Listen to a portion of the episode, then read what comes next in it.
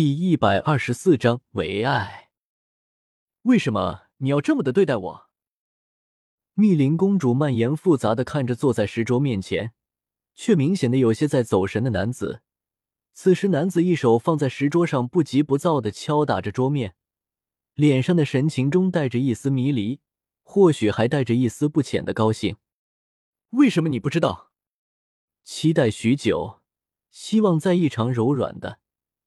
却因为面前的这个碍事儿的人看着那个小人儿在自己面前露出得意洋洋的可爱神情，却不能上前亲近，可想而知，这个时候林觉意的心情可不会美好到哪里去。密林公主脸上一滞，苍白的脸上飘过一抹尴尬，放在两侧的手下意识的握紧，哽咽着声音道：“那个姚锦兰有什么好的？为了她，你连我这个一国的公主都不要。”而且，虽然我设计了姚锦兰，可是他到最后，他什么事情都没有，反倒是将我弄到那个地步。可以看出他心计到底有多么的深沉。这样一个女人，你也爱？京城里关于姚锦兰的传言，不用用心的去搜索就可以找出一大堆的那种，可是大多数都是负面的，也就是最近才略微低转好一些。可是密林不明白。这样一个女人究竟能有什么特别好，让林觉意这么钟情不放手？她是什么样的人，我比你清楚，不劳提醒了。而且无论她是什么样的人，唯一不变的就是她永远都是我今生唯一的爱人。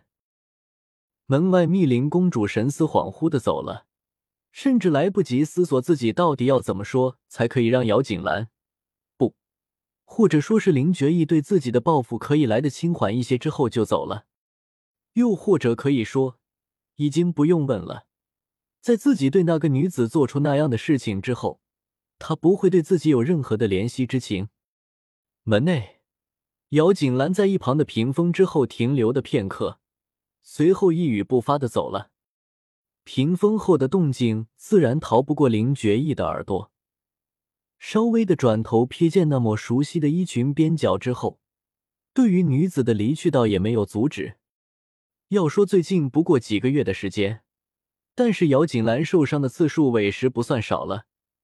即使和林觉意有了婚约，可是毕竟是未过门的少女，老待在未婚夫的家里也不是一回事儿。老夫人思索的这个，派了刘嬷嬷过的平南王府，想要将自家的小姐给接回自家府里去，最后却遭到了拒绝。老夫人这么大把岁数。还少有给拒绝的时候，即使对方身份比自己高的许多，众还是不太适应。思索许久，面子上终究是过不去。但这次去没有直接的将自己的心腹嬷嬷给直接派过去，而是婉转一下将自己的孙子给叫过来了。可是让老夫人更加意外的是，从来都为自己命是从的孙子，这次却也直接的拒绝了自己。面对自己的孙子。老夫人可不会委屈自己，将所有的不满都给咽下去了，落下了一张脸，语气不善的对着姚景句道：“祖母这么做也不过是为了你们好而已。你姐姐一直这个样子待在平南王府，终究会给人说闲话的。祖母这么做不过都是为了你们好而已，可是你们却这样，让祖母好生寒心呢。如果没有此次围场的事情，姚景句必定会如同老夫人发了话之后。”直接逼去平南王府，将姚锦兰给接回来。毕竟，不管老夫人最后的目的几何，但终究与姚锦兰名声有益。可是，这个世界上没有如果。这次秋猎事件让给姚景句给看到了自己那些所谓的决心，在真正的实力强权面前，脆弱的如同一把灰，不用风吹就散了。而且，虽然此次密林公主设计了姚锦兰。可是，一则因为姐姐没有真正的受伤，碍于对方邻国公主身份，尽量的将事情小事化了；二则密林公主已经自食其果，即将为自己的任性买单，低价如姚国公府，此后也算是姚锦兰继母了。再故意针对她，貌似不是很好，所以也就这个样子。虽然这个结果有些不尽如人意，不过大体也还过得去。且这个结果是圣上亲自裁定的，姚景句即使心里不满意，也不至于那么没有脑子的到处嚷嚷。只是这么一下子，姚国公府对于自家姐姐来说，可谓是一个比战场都还要恐怖的存在了。敌人不仅没有减少，反而是越加的增多了。且对方站在身份的制高点上，姚锦兰要处理起来恶意的确非常的困难。即使如此，那么平南王府反而越加显得安全多了。姚景巨相信林觉义那个男人会将自己的姐姐给保护的好的，此间道理也不算是难以理解。如果刻意的顾左右而言他，反而会让老夫人的心里更加的不高兴。即使如此。姚景巨也不画蛇添足，一五一十的将自己心里说想的都给说了出来。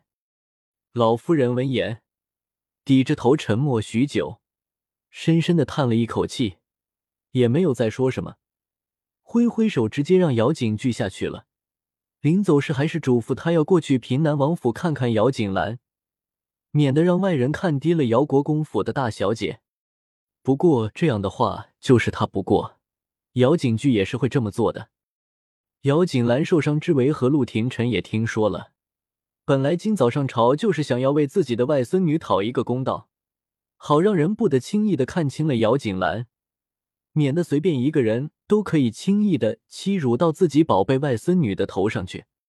陆廷琛本来是不愿意让密林公主下嫁到姚国公府的，毕竟天知道那个密林公主要是做了自己外孙儿的继母。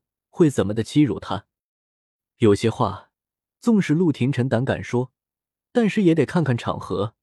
正打算下朝之后求见陛下圣言，表露一下自己的意思的，却不想皇帝却似是早就料到他会有此作为，在下朝之后就让人将他给请了进去。